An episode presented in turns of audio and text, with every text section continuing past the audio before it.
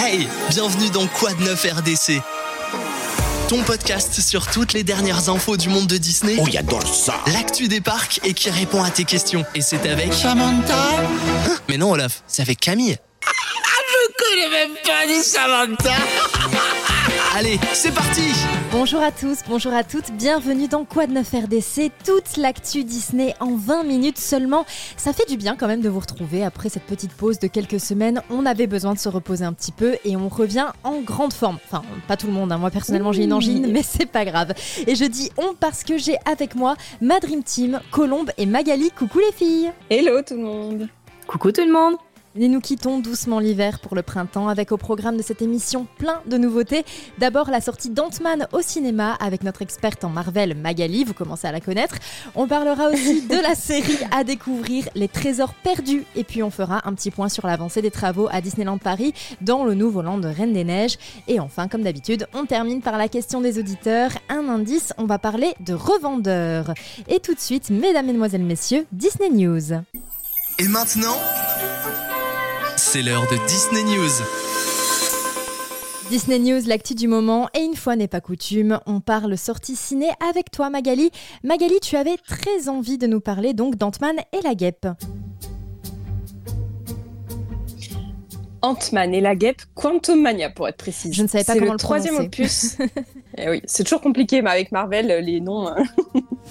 Donc c'est le troisième opus des aventures de l'homme fourmi. Il est sorti le 15 février au cinéma et il n'a clairement pas le succès escompté par Marvel Studios.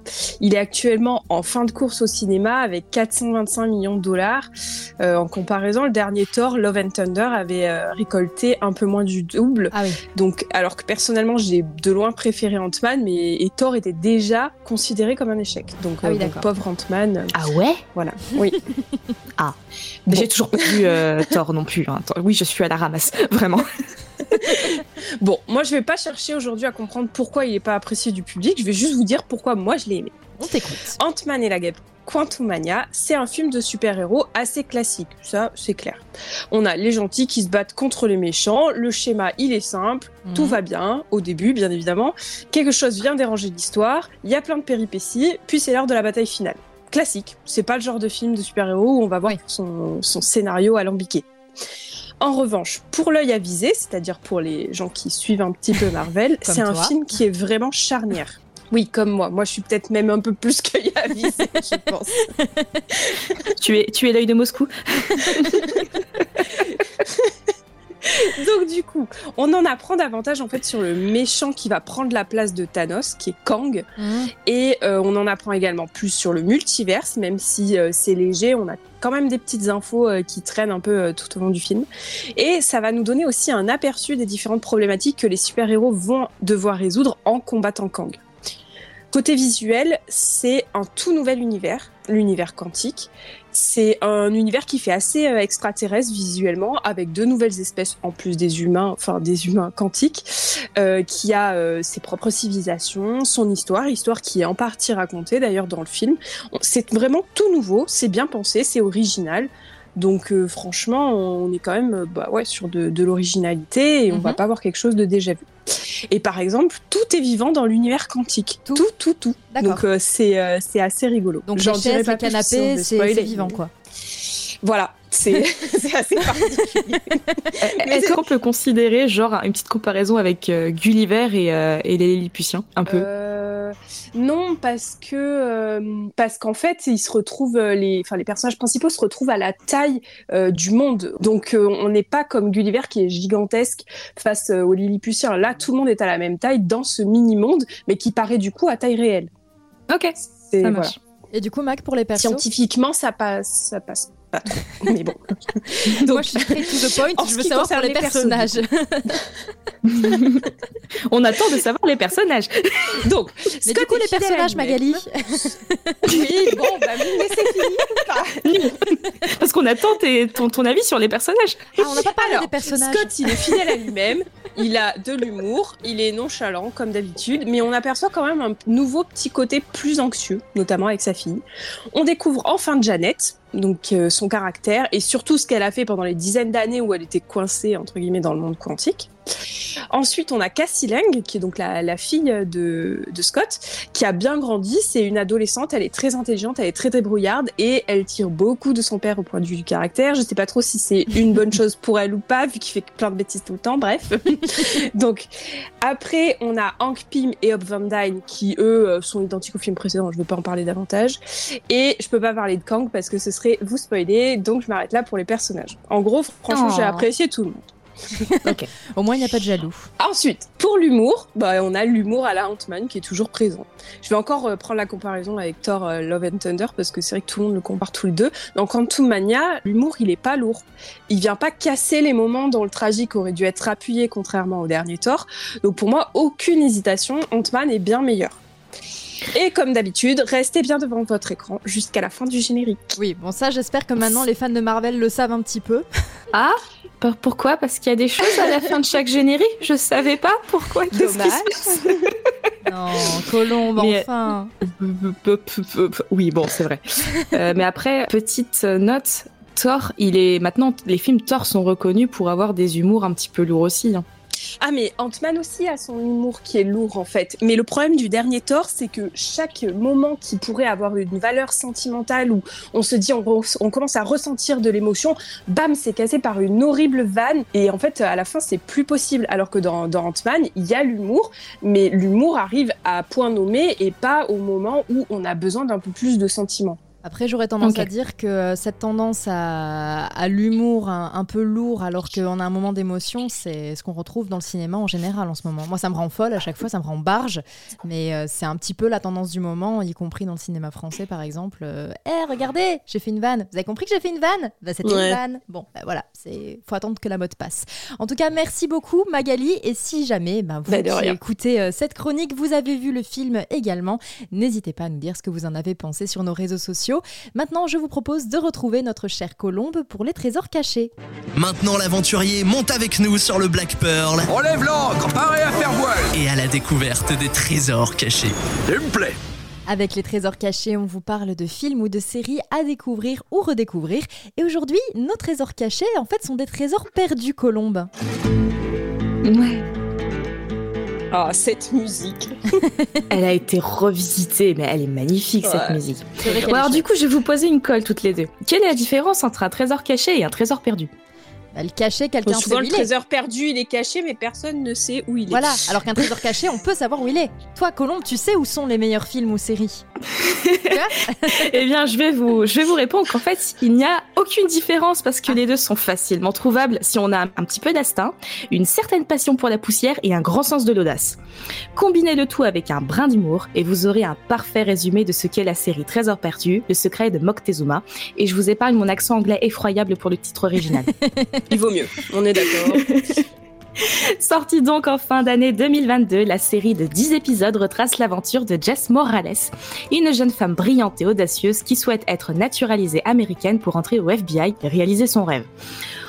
Comme dans toute bonne histoire Disney qui se respecte, rien ne fonctionne comme prévu et la jeune aventurière se voit entraînée dans une quête contre la montre, à la recherche d'un trésor amérindien en lien avec le sombre passé de ses parents. Et elle n'a que pour seul indice de départ un collier très vintage. Ok. Ouais, c'est pas mal déjà pour, euh, pour, Il est antique son... ah bah oui. Ah bah c'est antique, c'est vintage, hein, voilà. Hein. Mais bon. Si le synopsis commence à vous faire un petit peu d'effet, sachez que mm. l'histoire a été produite par Cormac et Marianne Weberley, les mêmes créateurs à l'origine des incroyables histoires de Benjamin Gates. Considérez donc cette série comme un très bel hommage à la saga 20 ans plus tard et qui cache notamment quelques chouettes apparitions qui vous rendront, j'en suis sûre, très nostalgiques. Et si vous avez envie de vivre une aventure de quelques heures, regardez la série sans hésiter. Je confirme. le scénario vous met en haleine épisode par épisode avec de l'humour et de l'action bien dosée pour le coup, qui arrive toujours au bon moment. Les acteurs sont jeunes mais très bien choisis et tiennent tête à une Catherine Zeta-Jones haute en couleur qui me fait réellement reconsidérer mes goûts vestimentaires en ce moment. Elle est trop classe. Magali, tu sais. Trop classe. Quant à la musique, elle résume à peu près toute la série à elle seule, comme vous l'avez écouté tout à l'heure. Faire du neuf avec du vieux et ça marche. Trésor perdu est un joli témoignage d'une saga qui a été aimée et qui a su se moderniser. Et donc, si par le plus grand des hasards, vous avez envie de vous jeter à corps perdu dans un escape game ou d'acheter la parfaite tenue d'Indiana Jones, sachez que vous n'êtes pas seul et que c'est un des effets attendus de la série. Bon courage et bonne aventure. Non, cette série est clairement exceptionnelle. Merci Colombe. Ah bah oui. Donc Trésor Mais perdu. je t'en prie Camille. qu'on retrouve sur Disney Plus avec donc Catherine Zeta-Jones, qui, on le rappelle, fait aussi Morticia dans la série Mercredi. Voilà, donc pour tout ce Qui est très, très, très bien. Pour C'est ce pas qui est Disney. goût vestimentaire, non, c'est pas Disney, mais comme elle parlait des goûts vestimentaires, moi j'adore la classe de Morticia dans cette série. Donc je me Ah, permets tellement. ce petit écart. Sur ce, je vous propose de partir direction Marne-la-Vallée pour notre petit cap sur les parcs. Allez, on enfile ses chaussures et plus vite que ça, Des pantoufles de verre. j'espère qu'elles sont bien. On a un petit peu de marche aujourd'hui. Cap sur les parcs. N'est-ce pas magnifique, qu'en dites-vous Marne-la-Vallée où de nombreux chanceux sont allés ce week-end pour la fameuse soirée des passeports annuels et malheureusement grève oblige, d'autres ont dû annuler leur séjour alors on va essayer de vous remettre Voilà. un petit peu. Je suis Voilà. désolée Magali. Ça va Magali Je veux pas en Tu le sais comment Magali Est-ce que tu veux, est-ce que tu veux en parler Magali Je suis tellement On avait Magali. dit qu'on en... en fait, on avait dit que j'en parlerais de, ce- de cette soirée et voilà, merci la SNCF, j'ai fini chez moi. Je suis navrée. Bon, on va te remettre un petit peu de baume au cœur avec ce fameux land de Reine des Neiges qui continue de prendre forme au studio parce que, vous le savez, de nouvelles images ont été partagées et on va voir tout ça ensemble. Et qui dit nouvelles images dit nouvelles infos. Alors déjà, une précision, je dis Land Reine des Neiges parce que moi j'aime bien me simplifier la vie, mais si je voulais être plus précise, je dirais Land inspiré de la thématique Reine des Neiges, mais qui comptera aussi Réponse et la princesse et la grenouille, ou alors Lake Promenade, c'est a priori son nom officiel. Bref, vous le savez déjà, il y aura donc un grand lac, mais également une attraction basée sur Réponse qui reprendra la fameuse scène des lanternes dans le film, sur le même concept que les tasses qui tournent d'Alice ou Mad Hatter's Teacups pour les puristes. L'attraction sera dans un bien. jardin thématisé. On devrait aussi retrouver un jardin Toy Story qui mènera au fameux land World of Pixar et au programme également un jardin anglais avec des inspirations de contes 100% british, un petit peu comme euh, Peter Pan ou Mary Poppins. Bref, d'autres jardins seront bientôt dévoilés. Autant vous dire qu'il va falloir avoir la main verte. Ça va être une belle promenade. Ça va être Oh, une belle j'ai trop promenade. hâte Mais le point que nous attendons également, ou que moi j'attends parce que je suis une morphale, c'est bien sûr le restaurant. voilà, voilà. non mais c'est important que tu marches toute la journée. Non mais tu, tu marches toute la euh, C'est journée. Colombe qui te sabote. et là, tu t'es auto-saboté. Mais non mais je le sabote pas, mais c'est important. On marche toute la journée. On a besoin de, euh, de remplir l'estomac. Bref, ce restaurant Oui, devrait oui, se oui, trouver dans le bâtiment principal avec service à table et point de rencontre. Et on peut imaginer qu'il sera consacré à la princesse et la grenouille, même si rien n'est officiel pour l'instant. Mais ça serait quand même vachement classe si c'était le cas. D'après les visuels, Enfin, c'est aura- même pas pour l'instant. hein. Ça Oui. pourrait- on a aussi entendu des bruits comme quoi ce serait sur toutes les princesses, tout ça. Donc, Oui, euh, c'est bon, juste voilà. pas officiel. c'est ce qu'on pense. C'est pas officiel, mais c'est ce qu'on espère très fort. Voilà. Et s'il y a quelqu'un Voilà. dans l'équipe technique qui nous écoute, c'est une petite demande personnelle. Voilà, vous en faites ce On vous voulez. aime. Répondez-nous s'il vous plaît. Mais d'après les visuels, il y aura aussi un autre bâtiment technique qui devrait voir le jour et il abriterait également bon, des toilettes publiques. Et on peut dire ce qu'on veut, oui, c'est important. Mais il aura aussi Oui, vaut mieux, une ouais. régie sur le toit. Donc on peut supposer que des animations et des spectacles devraient avoir lieu dans la zone près du lac. Et ça devrait être d'ailleurs un très très beau cadre, hein, puisque d'après les visuels, la zone, on l'a dit, comptera beaucoup de végétation, en plus des jardins et même des décorations inspirées d'art nouveau. Pour rappel, ce land devrait, je dis bien, devrait voir le jour en 2025. C'est tout ce qu'on sait pour l'instant. On vous tiendra informé au fur et à mesure. Et en attendant, on va rester tout simplement à Disneyland Paris avec quoi de neuf? Non, pas quoi de neuf, n'importe quoi. avec Allo RDC, madame. Allo RDC, excusez-moi. Allô RDC Avez-vous besoin que je vous rende un service aujourd'hui, monsieur? Pas de problème, petit. On répond à vos questions maintenant. Allo RDC, vous avez une question, nous avons la réponse, du moins on essaye. Magali, la question, elle est pour toi et ça concerne les revendeurs. Vous savez, ces personnes qui achètent ou qui récupèrent les goodies du parc par dizaines, qui les revendent à prix d'or sur Vinted, oui, ils sont nombreux à nous agacer fortement, mais il faut croire qu'il n'y a pas de petits profits. Soyez le bienvenu dans la joyeuse famille des capitalistes. Si la pratique vient d'être interdite à Tokyo, elle ne l'est toujours pas chez nous, d'où la question de beaucoup d'entre vous, pourquoi? Comme l'a si bien dit Camille, les revendeurs, c'est le fléau, je dramatise comme d'habitude, des parcs Disney pour les femmes. Bon, on n'oublie pas les réservations des jours d'entrée au parc, autre fléau. Bref, revenons à nos moutons. Les revendeurs ont le chic d'acheter les produits phares et ou limités en nombre pour les revendre au prix fort, alors que c'est le goodie qu'on voulait en Mhm. arrivant à Disneyland Paris. Bref, de quoi nous donner l'envie de les faire sortir du parc à coups de pied dans le derrière, comme dans les dessins animés. Vous la voyez l'image. Hein. Oui, oui, on l'a. Ouais. Voilà. Avec les étoiles, les poussins qui tournent autour de la tête, ouais, t'inquiète. C'est bon. Allez, c'est bon. Et donc, fin février, on a Tokyo Disney Resort qui est devenu le premier parc à condamner officiellement cette pratique, c'est-à-dire qu'ils l'ont fait rentrer dans le règlement intérieur. C'est un premier pas de la part des parcs Disney contre cette pratique que on- nous aimerions vraiment voir à Disneyland Paris. Mais pourquoi est-ce que c'est pas fait chez nous? Attention, cette réponse n'est pas officielle, elle est issue de nos raisonnements euh, chez RDC. Déjà, la question c'est pas la bonne en fait. Poser une interdiction, c'est facile hein, de le rentrer dans le règlement. La faire respecter, beaucoup moins. Car si au Japon le public est plus discipliné, c'est pas le cas du public européen et ni des autres ailleurs, hein, que ce soit les Américains ou, euh, ou même On- euh, d'autres parcs asiatiques. On le voit par exemple sur les gens, alors que c'est écrit partout qu'il faut pas monter sur les petites euh, plateformes, les petits jardins. euh, ils Ouais. enjambent la barrière, ça doit être écrit, qu'est-ce que tu veux. Oui, je vous vois, ça. je vous juge si vous faites ça. Arrêtez de le faire, si c'est interdit, c'est pas pour rien. Voilà. Là, je pousse un peu la voix alors que normalement j'en ai plus. Donc, un, voilà. Attends, on je se te calme, passe. on se calme, on se calme. tout Attends, je te passe hein. ma poêle à frire. Ping. Vas-y, vas-y. Voilà, moi je vais arriver dans le parc avec une poêle à frire et je vais taper sur les gens. Ça me fera du bien. Alors là, ce sera toi qui sera sorti à coup de pied dans le derrière. Mais, bon, non, c'est un grave. cosplay de réponse. Bon, du coup, pour les revendeurs, premièrement, il faudrait empêcher l'achat des produits par les revendeurs. C'est partiellement fait pour certains produits en édition limitée avec l'interdiction d'acheter plus d'un ou de deux exemplaires. Lorsque l'achat se fait via réservation, ça fonctionne parfaitement parce que même si les revendeurs peuvent toujours revendre le produit qu'ils achètent, ben, ils en ont qu'un.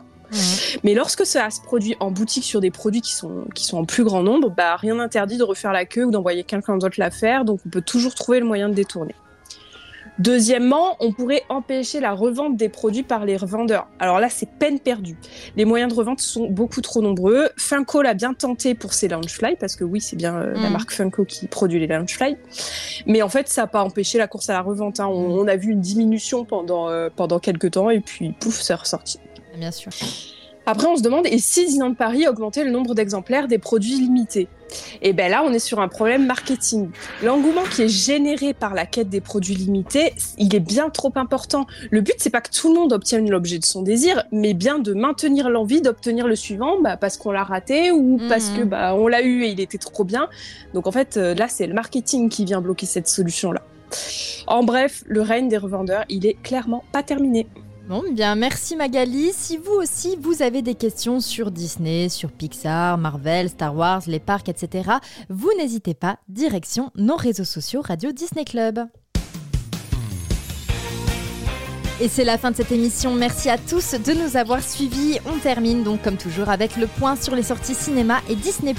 On rappelle qu'Ant-Man et la guêpe Quantum Mania est toujours dans les salles obscures. oui, j'essaie de le dire correctement.